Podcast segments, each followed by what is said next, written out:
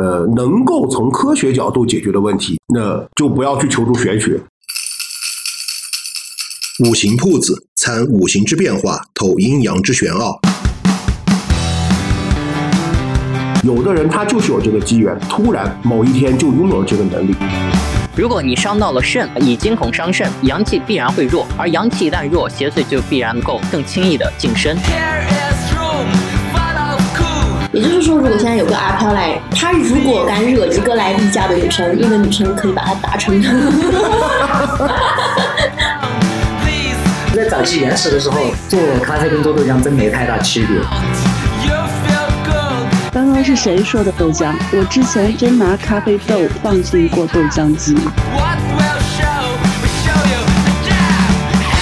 这是一档玄学科普的播客节目，五金在节目中和大家一起用玄学的眼光品味传统文化的魅力。大家好，我是五金。欢迎大家参加我们五行铺子第三期听友连线活动，也是我们的中秋节特别活动。本期我们邀请到了两位嘉宾，也是参与过我们之前节目录制的。一位是我们的黑桃魔女登登，登登登跟大家打个招呼。Hello，大家好，我是黑桃魔女登登。还有一位呢，就是我们的呃家传术数静安。那静安跟大家打一个招呼。Hello，大家好，我是静安，这个家传的小术士。那么今天我们本期活动。那还有一位特邀嘉宾，也就是我们未来的金主爸爸，对他已经准备了一些我们后几期节目的一些能给到我们听友朋友的一些福利，会在后面几期节目当中作为我们的抽奖福利给到大家。那也就是我们的三界朋友啊，请三界跟大家打个招呼。Hello，大家好，我是三界。首先呢，我们五行铺子全体人员祝各位小伙伴中秋节快乐，也感谢你们在中秋节这样一个假期欢聚在一起，共。同度过这样一个很有意义的节日。按照我们五行铺子的惯例呢，一开始也是跟大家分享一个我们的呃听友的小故事。他分享了一共有三个故事，我们就一个一个说。呃，第一个故事是这位朋友小时候，就大概是上学前，呃发生的一件事情，就是他睡熟以后，能够很真实的感受到有一双脚是对着他的脚底板，就是脚底板顶脚底板的感受。然后之后呢，他爸爸就插了一把刀剑在床头，就再也没有碰到过了。呃，我们是这样，我们就一个故事一个故事来聊，好吧？因为三个故事再合在一起的话，就会呃有一点散。那这个故事其实脚对着脚底板这样的感受，实际。实际上，我在整个职业生涯生涯当中见的不多，但是用刀剑放在床头是许多人呃在遇到一些比较灵异的事件，特别是做噩梦啊，比如说晚上睡觉的时候碰到一些呃不太好的事儿等等，或者说感觉这个房间比较阴冷等等，都会常用的一些正常的一些化煞或者说斗煞的一种方式。那在风水上，其实我们正常风水讲求的是五招嘛，叫遮。挡、避、化、斗，所谓的遮，就是我们把一些煞气通过一种方式，比如说窗帘呀、门帘，把它遮住。挡呢，就是我们会用一些，比如说，呃，我们户外常见的一些什么，像呃顶心煞呀、角煞、飞檐煞、呃千斩煞等等，我们会用一些呃麒麟啊、一些瑞兽把它挡住。避就是避开，就是有些可能我们在风水上，呃，一些无解的、常见无解的一些呃煞气，或者说太凶这个煞，我们都会建议我们的屋主或者宅主就哎算了吧，搬了吧。如果是租的话，因为很多风水师实际上是无解的。还有一种化，化就是我们叫化煞为用，在商业上比较常见的就是叫我们是叫做要想富斗三煞嘛，把煞气作为用处。这个实际上在家居风水当中用的不多，在商业风水当中用的是很多的，就是我们能看到，其实比较多的就是我们的很多银行，它实际上是建在煞口的。为什么要用石狮子？石狮子实际上它就是一个镇煞化煞的一个作用。像我们看很多的商业综合体，我们进去就看它它的大堂，我们叫内明堂或者大堂就非常空，然后会做一个回转回旋式的一个东西。像香港是比较多的，最有名的就是我们在前几期节目聊过的，就是在那个很著名的中环。三煞地，当时的汇丰银行，它就是用了那个化煞的方式，用了旋转门，把煞气做一个流转的这样一个过程，呃，是化煞。那么还有一种叫斗煞，斗煞其实我们见的比较多的就是在新闻上能见的，比如说对门装装了一个呃八卦镜，那我这边就装一个桃木剑，对面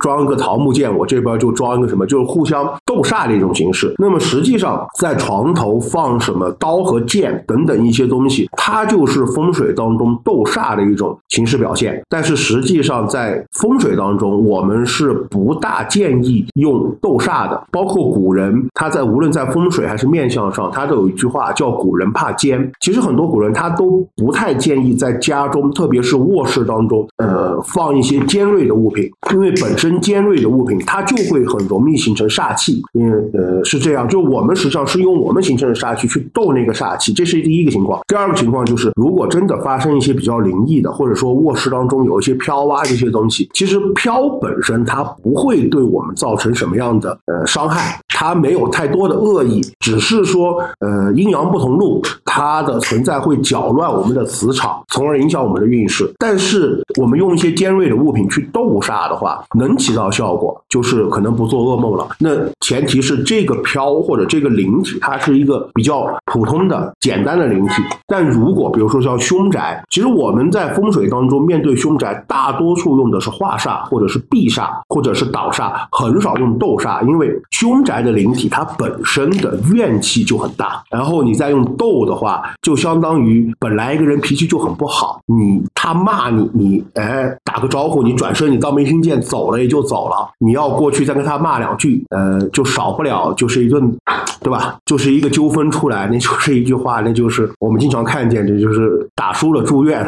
打赢了就坐牢。我还是第一次听到在床头立刀剑这种，我感觉我小时候的时候，我感觉比如说小时候做噩梦啊，或者就这种乱七八糟，就各种各样的感受的时候，是在枕头底下放了一把那种小刀。嗯，我小时候的话，在枕头下面放刀剑，就特别是什么桃木剑、桃木剑和剪刀是民间比较常用的一种斗煞的方法，基本上很多居家常备。但但这个是真的实证是有很好的效果。就如果做噩梦的话，在枕头下面放一些呃刀和剑，特别剪刀，实际上是能减少做噩梦。但是它有一个隐患，就如果这个灵体过 于脾气不好的话，对，你就要跟他大动干戈。对，你可能可能你这个剪刀的效果就反而是变成一个副作用。你看那个许彤问的是失眠和睡眠质量持续差和卧室风水有关吗？有，有一定关系。但是如果是长期失眠和睡眠质量差，时间比较长，其实我们更建议是先去医院，因为医院现在都有睡眠科，是的，有专门有睡眠专科，先去看一下。呃，能够从科学角度解决的问题，那就不要去求助玄学。是我们在科学层面解决不了的问题，再去求助玄学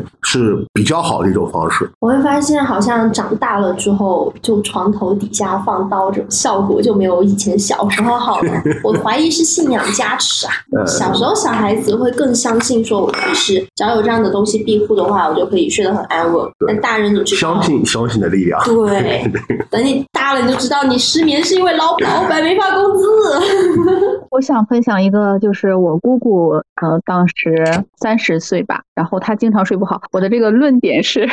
一定要先科学，然后再放剪子放刀。嗯，就是她当时呃刚嫁给我姑父不久，然后我记得我五六岁去她家玩的时候，就是她在农村嘛，然后奶奶就是她的妈妈也在农村，然后她就一直睡不好，嗯，就是晚上长期的做噩梦，然后每天早上她的妈妈都会问一下她啊，你有没有把剪刀放到枕头底下？呃，然后她都说呃放了，然后这个事情就到我在后来上学上大学，然后出来，我就常常很惋惜，就是如果我那个时候因为我太。小了，如果我知道，我一定要去让姑姑，就是呃去医院，因为她当时就是呃内分泌不协调嘛，她就是例假就是会来蛮长时间，并且她就是没有安全感，她的丈夫是就是在外地上班，所以我就是现在回过头看到一个就是呃三就是是初为人父吧，就是一个姑姑，然后她其实睡不好，更多的是心理和生理上面的，然后就是剪刀对她可能会有一定的。帮助，他觉得可能有保护，但是并不是能够足以让他更好睡眠的。对，这个就是睡眠上的问题。刚刚就像许彤问的，是跟风水有关。睡眠这个问题，实际上用科学角度来说，分为内源性和外源性。有的人就是因为生理性问题导致失眠，比如说抑郁症啊、焦虑症啊等等这些问题，它会导致睡眠障碍。这个是有医学来解释有睡眠障碍。当然还有一些，比如说卧室中有穿堂煞，比如说有梁压顶这样的情况，也是容易导致那个失眠。包括还有，比如说卧室不干净，有些不该有的小东西，你也会睡不好。那冰凌说放剪子还有一个版本，就是说呃放穿过的内内。有这么说，我们呃受到很多电视剧和电影的影响，会觉得我们去厕所会很害怕，去卫生间，特别是没开灯的，因为它有镜子。因为现在很多人家的卫生间都是一面墙的镜子，会很很害怕。包括我们去公共卫生间，因为它很空嘛，就会觉得呃很多港台电影的恐怖片就会说，哎那个里边就会出来一个飘，实际上错了，飘非常怕脏。从两个，第一个，一般来说卫生间的飘是不多的，他比我们要怕脏。呃，我们说驱阿飘或者你不想见阿飘，最好的方法是什么？说的比较恶俗点，就是全身抹屎，你一定不见阿飘，因为他会躲着你走。所以放内内这个事情，它也是有一定的玄学的依据，就是实际上你放一些比较贴身用过的、比较污秽的东西，因为贴身衣物、内衣物在古人认为是污秽之物嘛，所以你放一些比较污秽的东西在床上、在枕头边，也不太容易呃做噩梦或者遇到一些不干净的东西。比如体育生的白袜。对，其实你们反而不要受港台电影的影响，说啊，我去呃厕所、去卫生间就会很恐怖，会很害怕。不会，卫生间很干净，它没有那些东西。真真真，其实我们可能见到飘几率比较大的在什么时候？在雨夜。但雨夜呢，很多人会觉得啊，因为它是至阴之时等等，不是，因为飘也怕水，所以说下雨雨了，它会躲到那个房子里边比较阴暗的地方。所以实际上也是下雨的时候，尽量在家不要出去，特别不要到一些空旷的地方。那呃，第二个故事是它发生过两次，第一次是他说，呃，听友说当时大概在初中，是由于家人工作忙，呃，那一天只留了他一个人在家里边。他睡之前看了一下挂钟，就心里默默的告诉自己，明早五点要起来背书。第二天早上还没有醒，就听到耳边有人说话，话当时就醒了，打开灯以后看了时间，就不多不少，正好是五点。然后这个时候他依旧是一个人在家，所以当时就内心就非常害怕。然后第二次是发生在她怀孕的中期，也遇到过同样的一次情况，就睡觉以后，第二天早上耳边有说话的声音，然后就醒了。这个故事如果它是真实经历的话，实际上在玄学当中，呃，就叫做我们叫特殊体质也好，灵异体质也好，普通人能够具有的一些特殊的灵异的能力有哪几种？第一种叫心通，第二种叫通感，第三种叫耳报。就是你们在群里面经常见我说啊，谁谁谁有耳报，开玩笑这样说，对，这个叫耳报。第四个叫天眼。所谓的心通是什么？心通是你能通过你内心的感受，感应周围的灵体的存在。有的心通能力比较强的呢，他能够感受到别人内心的状态，这个是叫心通。呃，灵体可以跟他对话，但是对话不是以语言交流的形式，而是以什么叫在脑中构成画面想象的形式，这个叫心通。第二种叫呃通感，通感其实更多的这个能力是活着的人和活着的人之间，而不是人和灵体。它这个能力就有点像全息宇宙或者叫呃量子纠缠，就是说，如果你能和某一个人达成通感的话，你能够感受到那个人的状态，并且接收他的信息。举个例子。假设，比如说，我能和登登达成通感，登登喝醉了，那么同时同样状况下，我也就醉了。比如说，登登跟我达成通感，我某天胃疼，同时间登登就会胃疼，这是一种信息能量的连接的方式。第三种叫做耳报。什么叫耳报？其实很多人都会觉得啊，耳报好神奇啊，我好想要耳报。实际上，真的，当你们拥有耳报的话，你们就会觉得这个东西你们并不想要。所谓的耳报是你们能够听到飘在说话。就正常的情况下，因为我们和飘不是同一个维度，我们是没有办法跟飘进行语言沟通的，就我们听不到飘的声音，但拥有耳报能力的人，他能够听到飘讲话，能够和飘进行沟通。但是这个情况就你就很像一个什么茫茫呃黑夜里的一个灯塔，飘是知道你能够听到他说话的，但是飘有很多未完成的心愿。就我们之前的几期节目不是聊嘛，我们梦到去世的亲人，有一种是他会安安静静的看着你，这个叫做他只是来探望你；有一种他就会跟你说话，是因为呃人在这种情况况下，他睡着以后，他的呃三魂七魄是属于半游离状态，你能够有一定的耳报能力，就能听到你的亲人跟你说他的愿望是什么。但是拥有耳报的人，他在任何情况下都可以听到灵体的声音。那么灵体也知道你有耳报，你就会知道，呃，每天生活在一个非常嘈杂的环境下，是一个什么样很痛苦的事情，而且你就会听到各种各样的故事，各种各样的抱怨。呃，你就很像每天会周围围绕着无数个祥林嫂，因为灵体对于他们无法实现的愿望是，他可能会求助于你，而你也没有办法去处理。第四种叫天眼，天眼也是很多人觉得哇好牛的一种能力，就是你能看到不该看到的东西。其实这个东西很多人会羡慕，但是当你们拥有天眼以后，你们会觉得这个东西你们并不想要，因为你们会看见很多很多不应该看见的东西。它不可怕，但是你会觉得这个世界很拥挤，而且有天眼的人往往会在某一个时间会突然被关掉。其实耳报和天眼也是一样，有很多人，有些人他是通过修炼，因为他从事法科，他需要这个能力，他通过修炼可以获得，但是这个时间都是按年，五年、八年、十年甚至更长，你才能获得。有的人他就是有这个机缘，突然某一天就拥有了这个能力，但是突然拥有这个能力的人，他又会在某一天突然就没有了。这个什么 C O I 这个我读不来这个英语，他说，而且看到过，因为女孩子会来例假，所以例假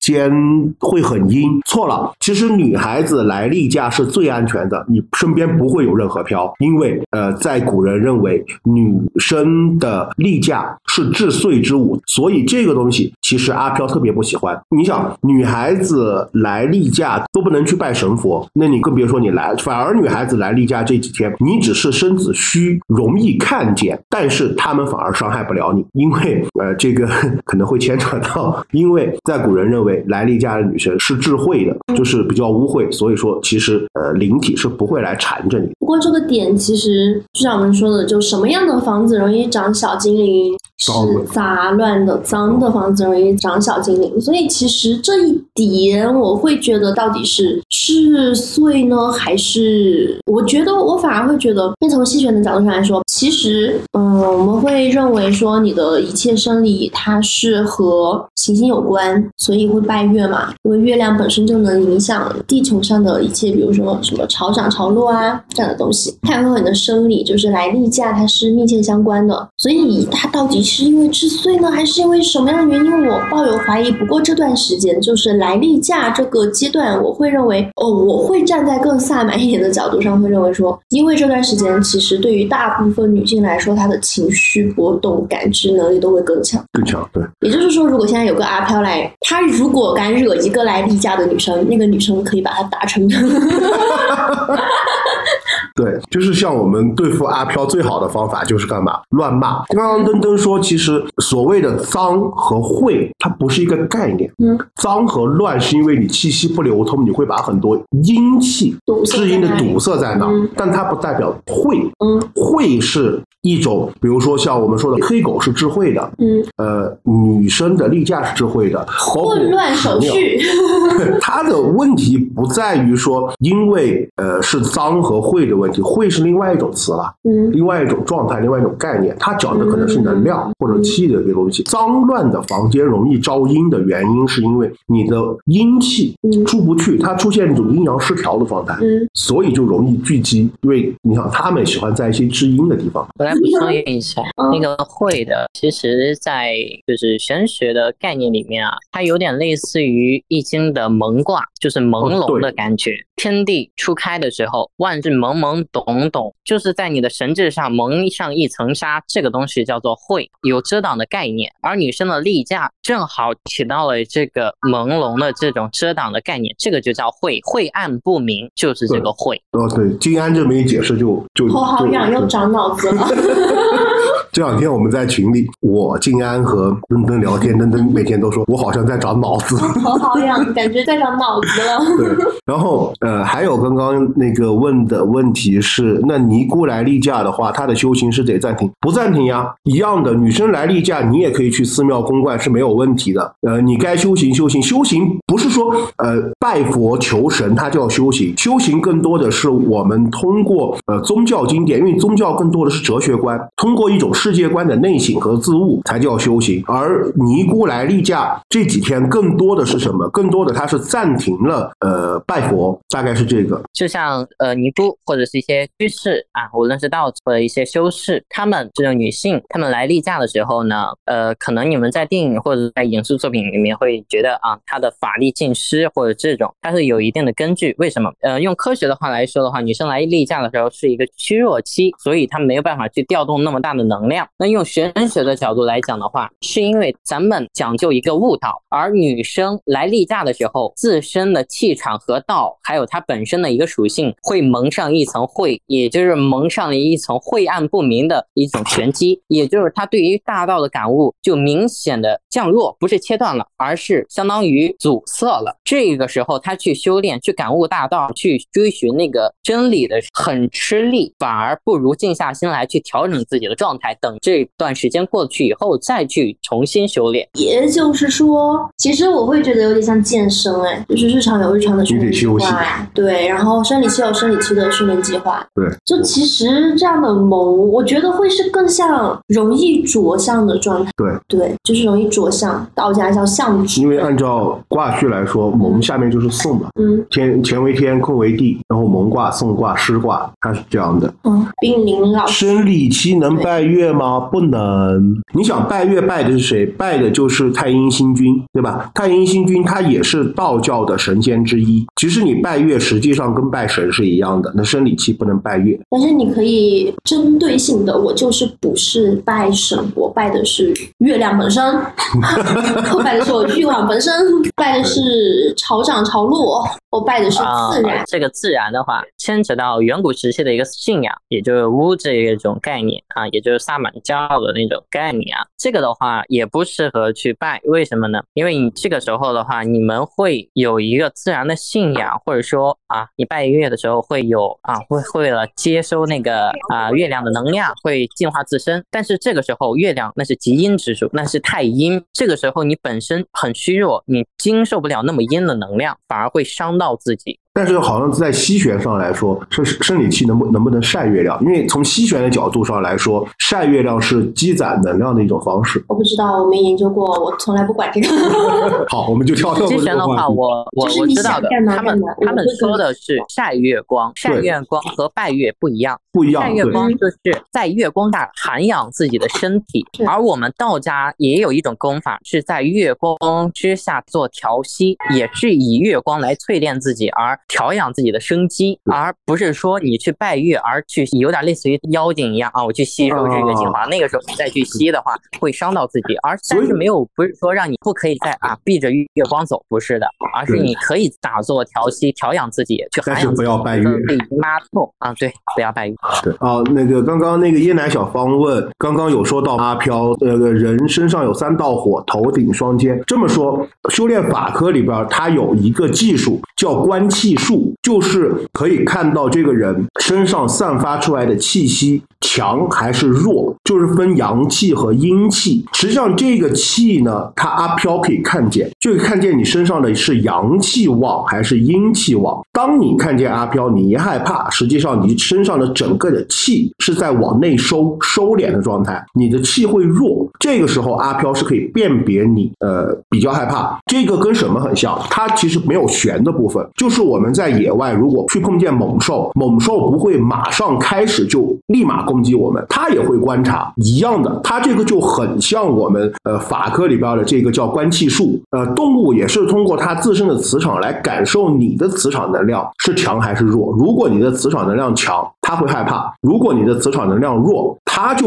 比你强，它就会来攻击你，是一样的。就为什么说我们见到阿飘不要害怕，你越怕它越找你麻烦，你反而一定要气势强起来，它反而会害怕。这个跟我们在野外遇到老虎啊、遇到狼，不要马上跑，不要马上就软下去，你要跟它对峙，拿出全部的胆量跟它对峙，它不会马上攻击你。这个时候再考虑怎么跑。是一样的。不知道大家有没有看过大食蚁兽？就是野外见到天敌会一个个站起来，对，让自己变得很高大。对，这个跟下跟小跟小熊猫一样嘛。小熊猫虽然攻击力是个战五渣，但是它见到要但是它可以把张开双手，显得很大。对，然后不能随便拍人的肩膀，就是刚刚那个呃，刚刚我们椰奶小芳问的这个问题，这个在呃玄学当中，赌场里边他会专门养一种小鬼，就是说在赌场看一个人的运气是好还是不好，就是他肩膀上会有两个火，火烧的旺，那么证明这个人的运气会非常好。这个时候，很多赌场养的小鬼的作用是干嘛？拍肩膀，把你肩膀上的火给拍熄，那你运气就不好，开始亏钱。实际上也是一样的，就是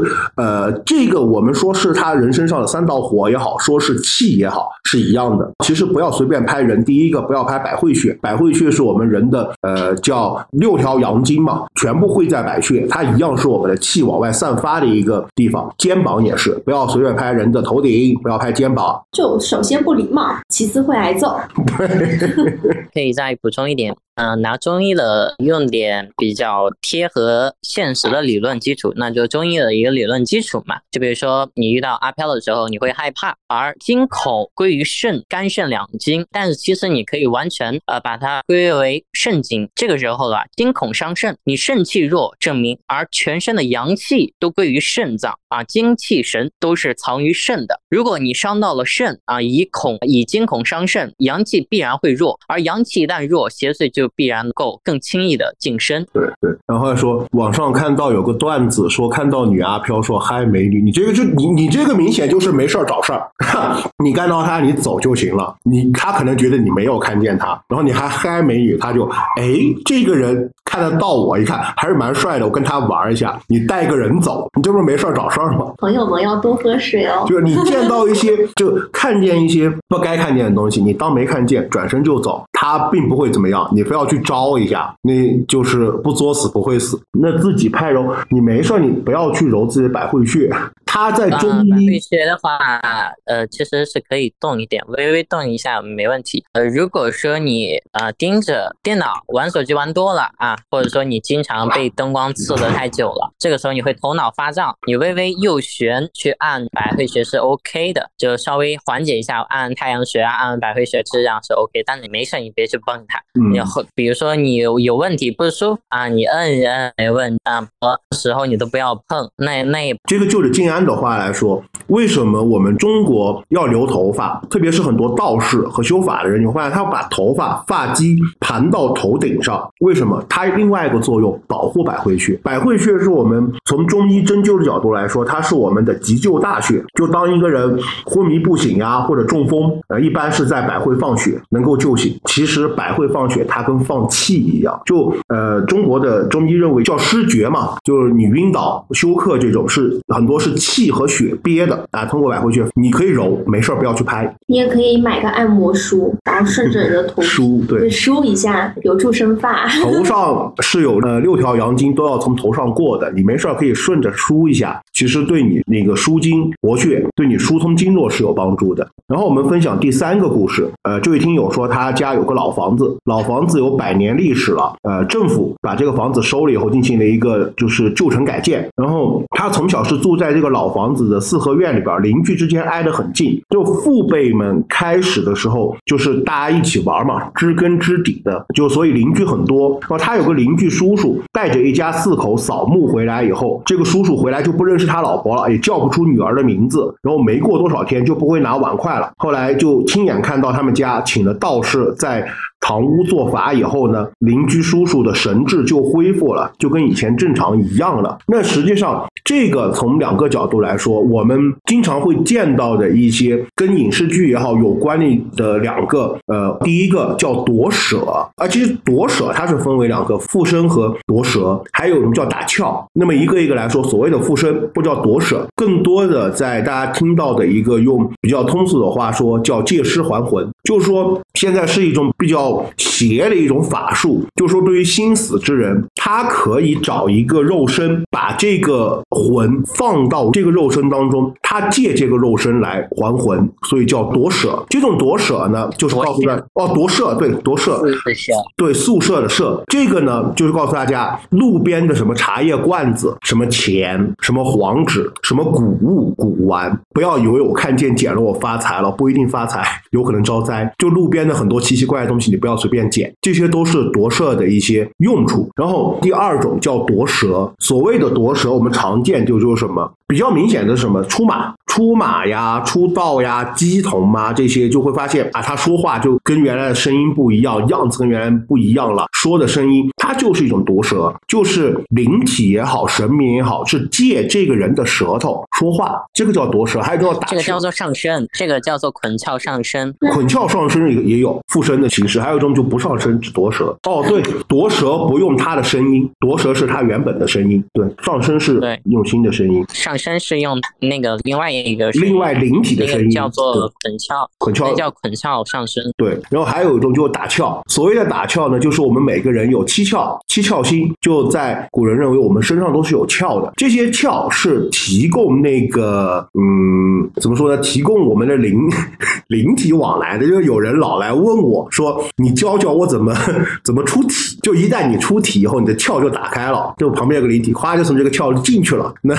他要不出来，你就回不去，是吧？这个就是我说不要瞎练出体的原因。就人的会有一个像门一样的东西，我们叫窍。就有时候灵体会从这个窍进来，从另外一个窍出去，穿一下。就为什么有的人他去呃墓地呀、去什么地方走一圈回来就病，就很有可能是被打窍。打窍不代表你被附身，它只是有这种灵体的东西从上穿过去，影响你的磁场。那所以我们在扫墓当中有个民俗，就是去了扫墓以后，走的时候一一定要叫谁谁谁走了，谁谁谁走了，其实就是告诉周围的人说我走了，你不要来缠着我了，怎么怎么样？因为我们不知道我们去到墓地会不会招惹到一些不该招惹的东西跟着，特别是那段时间身体也不好，比较虚弱等等，你就很容易被邪祟给跟上。这个是，所以我们一般来说清明节，或者说寒衣节，或者说鬼节，说身体虚弱有重病的人不宜上坟的原因也有这个。啊，这个话题大家有没有讨论的？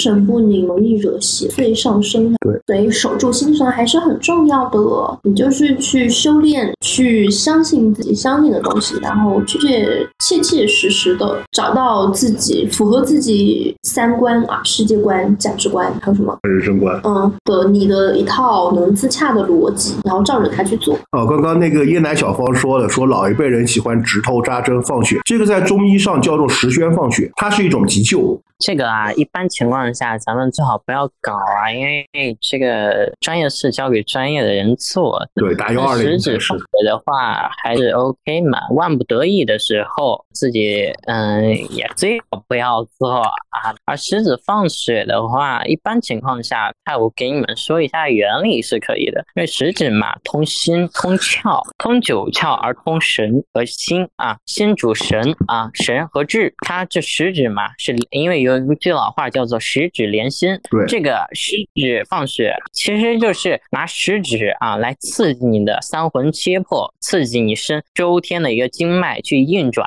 你快死的时候，就有点类似于你按人中一样啊，让你清醒一点。让你的那个气稍微活一点，但是一般情况下不要搞，而且的话对阳气也不太好啊。小朋友不要模仿啊，大朋友也不要模仿。我们这里说的十指放血不是食品那个食指，是十个指头同时放血，叫十宣放血。对我说的就是十指放血嘛，就是因为我老怕他们听错嘛，因为十指连心嘛，十指连心啊，大哥，整个十个手指头它都连心啊，它都我就连心脉的。我就想到学针灸的时候说，你要跟谁有仇，你要给他下针的时候，最好的方法是扎他的井穴，井穴都在指尖。就是扎手指呗，对不对？练针法的时候全都扎手指，哪都不要扎，扎手指没疤没血，而且还嘎嘎。对，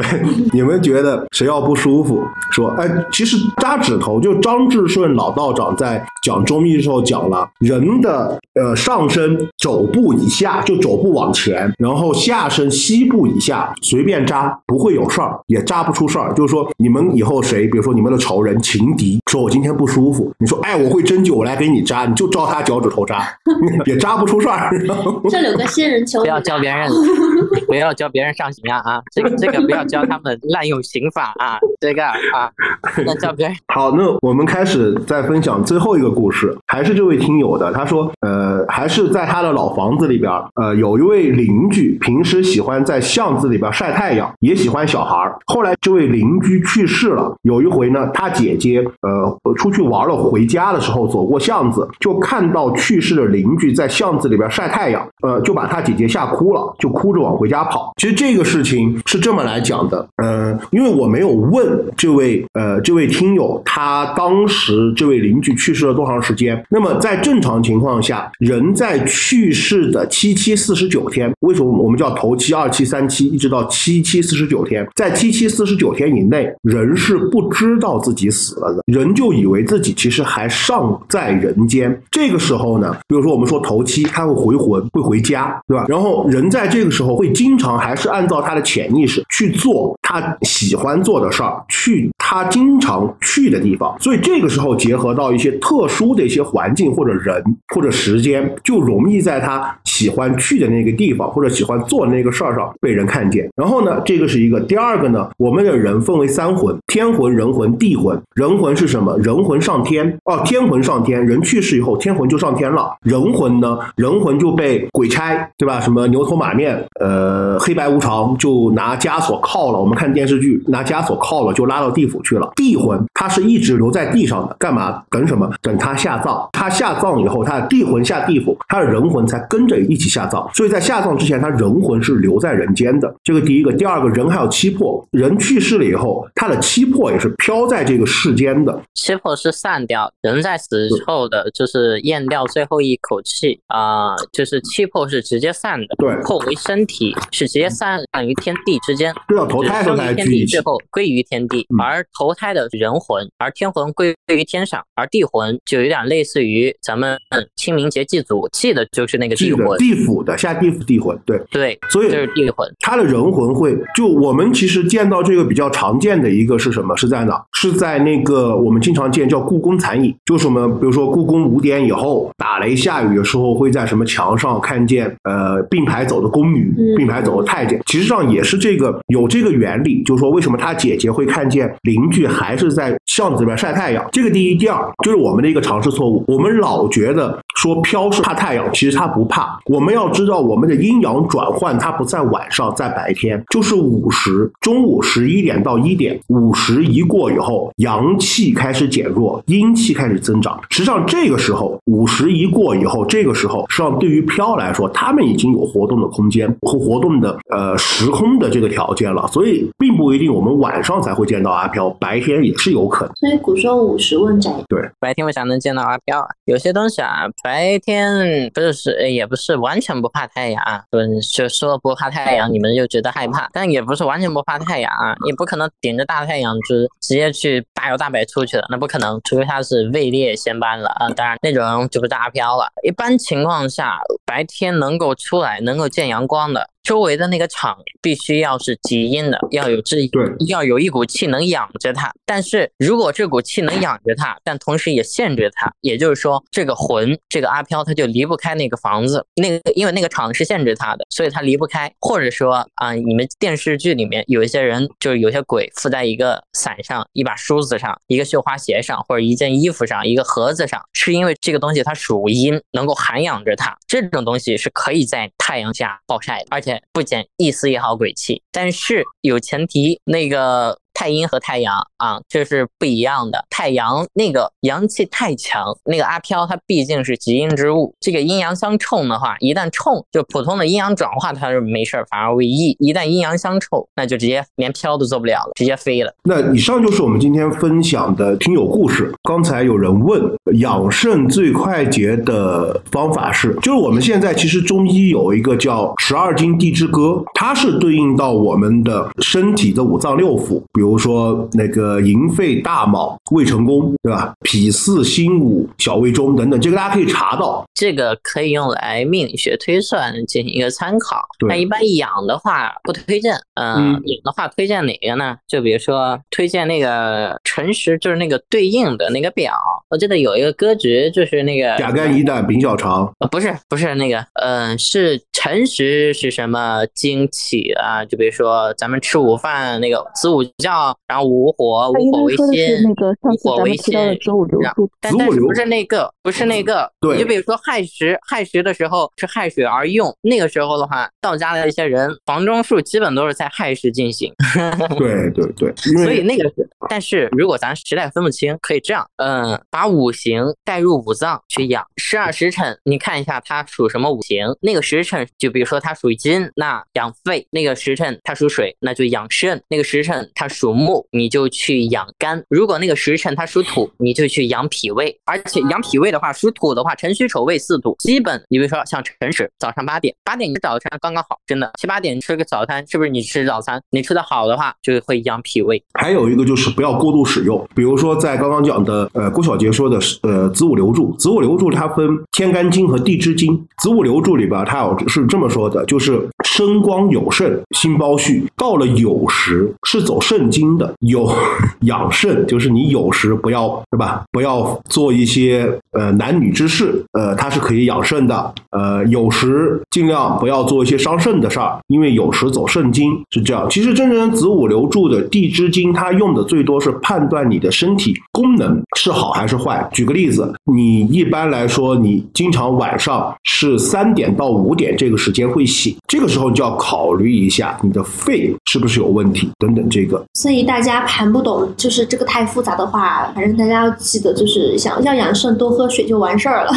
不是不是看日柱五行属什么，这个单纯就看五行。比如说，举个例子，就是因为今天我们还请到了我们的准金主爸爸，一个咖啡界的大咖，我们就可以引入这个话题。就比如说，还有一个，其实五行和中医的非常复杂。天干讲的是，比如说甲肝乙胆丙小肠，指代什么意思？那么你不能说啊，它甲木是肝，乙木是胆。那转过来，它还有一个叫寅肺大卯未成功，就是寅木它又是肺，卯木它又是大肠，到了辰土它又是胃，所以这个东西它的是一个很复杂的一个东西。就地支那个，大家可以去找一下地支的那个子午流注，可以去搜一下，就是寅肺大卯未成功，脾四心午小胃中，这个大家可以可以可以搜得到。这个东西其实是对应我们身体健康的，是什么意思？子子午流注对应那个五脏和就是就是对五脏六腑五脏六腑的工作情况。经啊、肝经啊、肺经、大肠、胃经、脾经、小肠经、膀胱经、肾经、心包经、三焦经，就是这样。对对，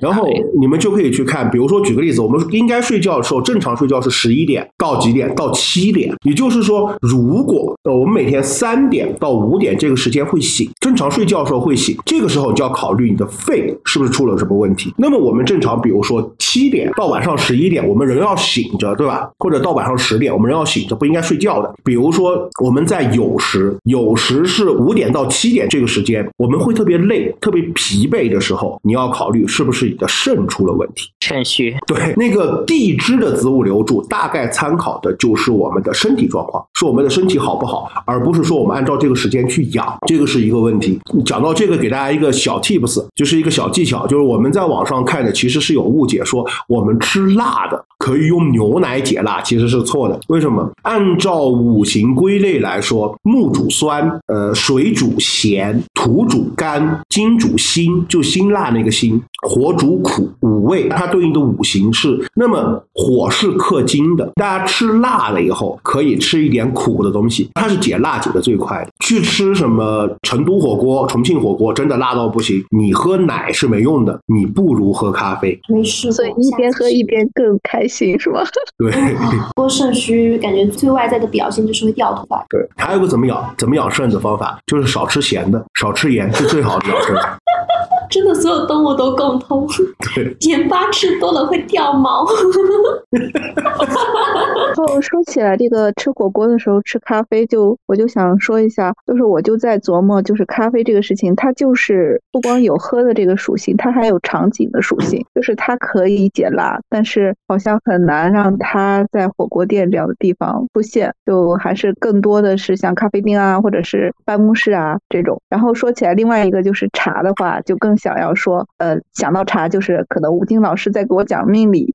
就是这种联想。主要感觉是在火锅店会很难买到咖啡耶。所以这可能也是一个商机啊。是的，其实现在咖啡这个东西买起来已经比以前方便多了。为什么讲呢？因为以前的时候，就是咖啡的一个发展起源。因为咖啡准确来说，从某种角度讲是一个我来。然后在以前的时候的话，大家认识的咖啡最常见的几个东西，比如讲的高端的，就是讲说蓝山咖啡。然后讲到说那个比较消费常见的，可能第一个反应是呃某客，呃，然后再讲到说是生活中常见接触比较多的，比较尤其是我们小的时候可能接触的比较早的，可能就是某茶、一些速溶这种类型的东西。但其实现在的咖啡的话，慢慢进入生活常见当中以后，呃，几乎满大街很多地方都能够买到或点到，或者周边都有那些，甚至一些现在很多饮品店都会附带的做一点，比如说奶咖或者美式之类的东西，这是比较方便的。但像我自己的话，因为我们自己本身自己，然后走的是那个是呃比较追求的是比较原味的一些东西，然后比较黑咖类的，所以其实很多时候我们是包里随时带着挂耳咖啡的，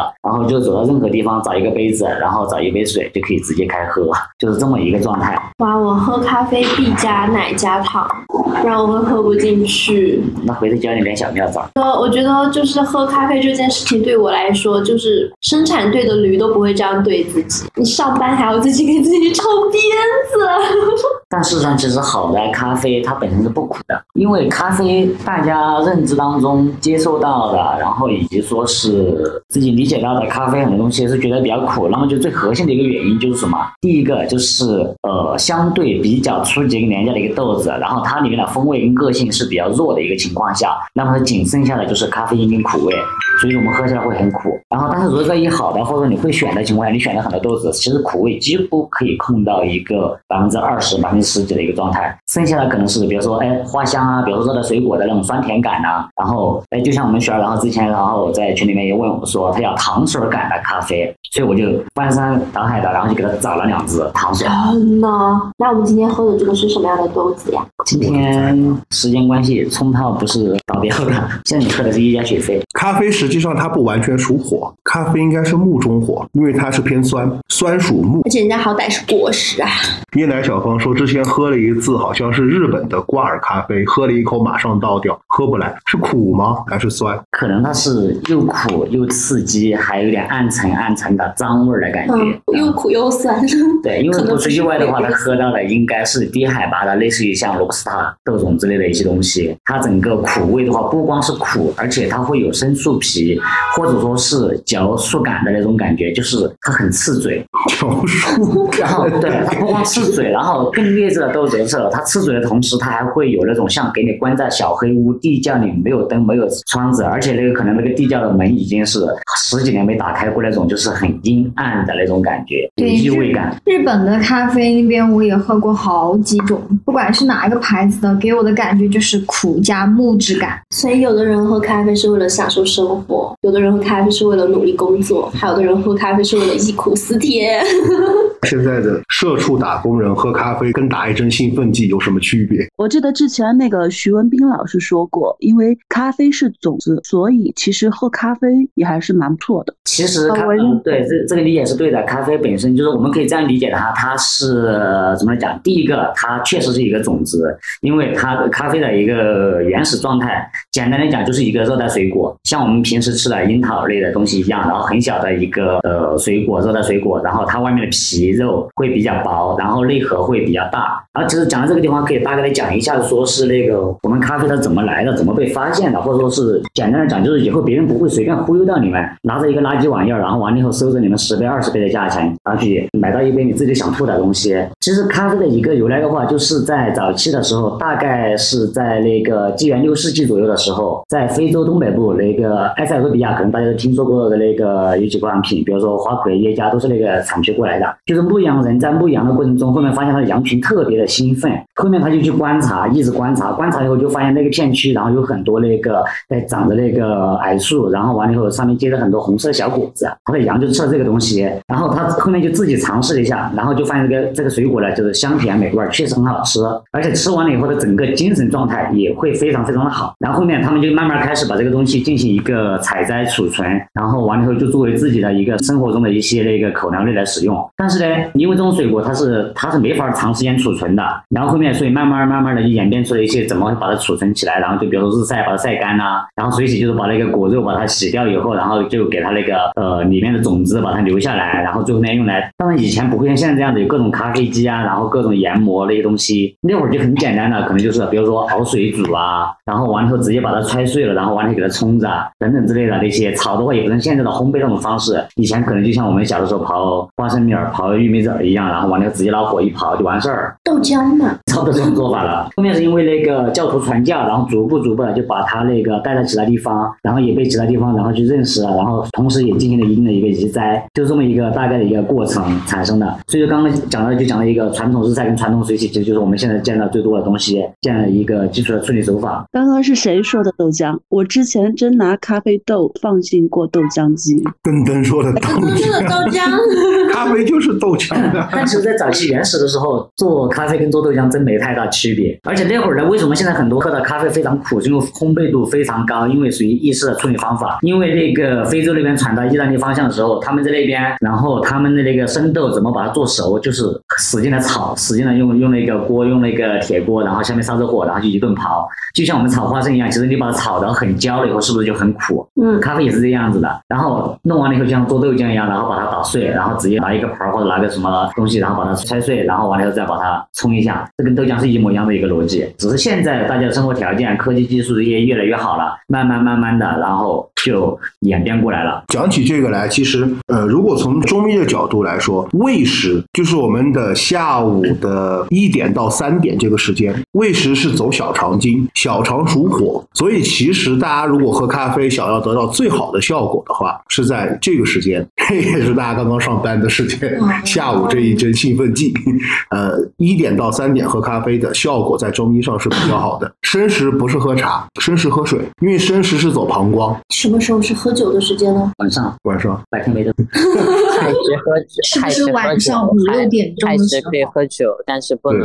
不能行房事。嗯，然后生食的话，喝水排排毒吗？对，生食走膀胱，其实你要在生食这个时候要，呃，如果有尿的话，就是有小解的这个感觉是最好的。生食是走膀胱的，那其实生食的情况下也可以喝一点咖啡，因为咖啡还有一个非常大的一个功能，就是促进消化系统。其实是胃食啊。为什么？但是咖啡它有个时间段，就是咖啡它对你整个人体产生了一个刺激作用，并且开始呃处于一个巅峰状态的时候，是差不多三十到五十分钟这个区对啊区间，。就是喂食，就是一点到三点这个时候，你刚好喝是进小肠。对小肠有一个在中医有个功能是什么？它是分水，嗯，或者叫水分，因为刚好小肠下口有个穴位叫水分穴。水分穴的作用是什么？就是我们的水下去，刚好在这个地方进行一个分层，有的水分这个时候就要回流到肾。嗯，所以说生食呃喂食喝喝了刚好到了生食，中间是连着的嘛，胃生嘛到了生食你刚好开始膀胱开始有水开始排。对对咖啡因为它有利尿的作用，它有就是这个时间其实喝咖啡是非常好的。而你要说喝酒，白酒其实也是生食喝，但是你你除非下午不上班了，因为白酒也属火。嗯，我们少数民族喝酒都是从早喝到晚的，看不起谁呢？对，我也想说，我们这边也是有早上喝酒的那个传统。这个是生活习惯，不是中医习惯。好，看看大家有没有呃呃相关的一些话题想要聊的，都可以。我关于咖啡就是想问一下，因为我自己本身就是属于特别喜欢咖啡，嗯嗯然后我就是很喜欢咖啡那个味道，就是它嗯酸的、苦的，呃，嗯只要是正正经的咖啡，我都能接受。嗯然后，但是我有一个困扰，就是人不是每天都要很嗨的，嗯，就是不是一直要为老板卖命的。你像我嗯前段时间待业，其实我也很想在家就是下午喝一点。然后这个我就想说，有什么办法吗？就你很爱咖啡，你爱咖啡那个味道，然后你又不能总喝，就是你喝两三杯的话，你会就特别亢奋，那个就是心咚咚咚咚那种感觉。呃，其实咖啡上的话，那我给大家解释几个比较初级的一些问题。当然，这个问题也是因为我自己从事咖啡行业，然后也是我们平时身边的一些咖友啊，或者一些朋友啊，然后可能最关注的一些问题。同时，也是说大家经常在网络市场上、各种市场上被乱七八糟的一些东西去收割的一些点，然后我可以给大家做一个呃基础的一个讲解。那首先第一个的话，可能大家了呃了解的最多的，在网上听到的最多，我身边中招儿也最多的，比如说九块九、二十九块九，然后买了一抽屉，买了一箱子的什么黑所谓的黑咖啡。嗯，那么首先那，我就解释一下什么叫黑咖啡，先解释这个东西，免得大大家去交一些智商税。就是常规理解下的黑咖啡是什么东西？黑咖啡它其实就一个词儿叫原味咖啡，不添加任何东西，不做任何修饰的一种。然后品味的是那个咖啡的原始的一个感受，就是咖啡豆子它本身所产生的滋味儿，这就是黑咖啡。那么黑咖啡其实本身只结合了几个东西，就是比如说咖啡的那个香、甘、醇、酸、苦，就是五味嘛。那么其实咖啡上面是大家品鉴的最多的第一感受苦。接着可能就是闻着香，然后好一点的咖啡就是说是，接着就是在那个醇厚度，然后那个呃甜感就是甘，然后酸感这几个呃几个特点上，然后市场上我们也能看到很多速溶类的黑咖啡，然后这个东西其实就是大家被收割最多的一个地方。我解释一下这个是什么东西，它其实是什么？它可以称之为黑咖啡，也可以称之为不是黑咖啡，因为速溶类的黑咖啡是呃对原味的黑咖啡，然后进行了一些萃取，然后再用科技的手段，然后进行了一个简化的版本。它就是为了实现现在一些方便快捷的目的，把刚刚我们讲到的咖啡里面的一些那个香甘醇酸苦的其他一些风味儿，可能损失一部分，保留一定的一个苦感跟咖啡因含量，然后再留下一丢丢那个酸感跟香气，就算很不错的一个东西。这个就是说呃大家市场上理解的黑咖啡。所以说，其实我们在咖啡厅里面或者生活中，我们最正宗的黑咖啡是什么？那就是你的手冲咖啡，这是最正宗的。然后美式就是属于正宗的黑咖啡。那么就这两个属于黑咖啡，其他的其实都不属于黑咖。那意式浓缩那种，呃，意式浓缩的话，它是属于黑咖，但是的话，在国内市场上其实是呃不太盛行的一件东西。为什么？呃，因为那个在金杯理论里面，金杯萃取这个角度上进行 N 多年的一个测试，就是我们的整个人体的一个结构、生理机能，它对咖啡因的含量的一个萃取，呃，一个吸收，呃，汲取它是有一个量的。就简单的说，比如说我们正常的美式跟我们的手冲，我们的萃取出来，我们的萃取率是百分之一到一点五之间那么一个值，就相当于是我们买一百克的咖啡里面，其实我们只喝了一点五克，一到一点五克的咖啡因，其他全是水。嗯，但是呃，意式浓缩是通过另外一种设备跟手段，然后萃取出来的，它的浓度是我们正常手冲或者美式的十到十五倍，那就相当于是它是远远超标我们人体对咖啡因的一个接受程度的。所以说我们东方人对这个东西是很难接受的。如果我们东方人在喝这个的，一般情况下可能是要么是重口味，要么就是比如说有像什么意大利啊，然后或者那边留学的一些经历的一些朋友可能会能接受。嗯，就是我笑是因为我想起我有一个朋友，他就他很爱喝咖啡，然后就是那种每天我要美式加冰不加糖，然后有段时间他超爱喝意式浓缩，不是有一台咖啡机嘛，然后我就把我买来的豆子，就它香，但是它深烘，那种深到 他妈来了都认不得他以前是什么样子的那种深烘咖啡机，给他做了一杯意式浓缩，然后看到他抿了一嘴，出了痛苦面具。原因很简单，因为刚刚讲的说是除了咖啡因的一个浓度，呃，适应我们的身体机能以外，它还有另外一个原因，就是说你想一个问题啊，刚刚讲到我们咖啡因里面它那个呃香、甘、醇、苦、酸这几个东西，那么甜感它再怎么放大，它不可能放到糖精的那种感觉，对不对？嗯，但是如果苦味儿浓缩十倍是什么感觉？我们的酸味儿然后浓缩到十到二十倍是什么感觉？是不是就像那个老坛酸菜一样，有点刺嘴巴了？苦的像挨了一个大逼斗。对，那个口味的话，真的是苦苦的苦，然后。我其实蛮想问一下，现在的咖啡和就是一些中国茶的结合，或者是前几天大火的这个和茅台的结合，茅茅台咖啡。呃，关于对茅台的结合的话，其实你可以把它理理理解为另外一个东西，它产品只是附带的，它的核心是广告。其实可能你们反而应该关注的是，说是大家比较市场上也是接触比较多的一个东西，就是黑咖啡跟减肥这个关系，反而是大家要去可能是大家都关注的一个问题，因为很多人就把黑咖啡当成一味药，然后以为喝了它，然后我天天大鱼大肉就可以减肥了。其实它不是没有那么简单。肥服，我觉得咖啡减肥更多是来自于抑制食欲吧。呃，不是，其实咖啡里面它含了几含了一些东西，然后它它的整个呃成分含量这一块儿，它其实是呃讲到前面讲到一个点，就是促进整个那个呃消化系统的一个新陈代谢。第二个的话是说呃喝完咖啡之后大大家就感觉有点嗨，然后完了一个状态。其实它是对于你整个心呃呃心脑血管各种神经的一个刺激，然后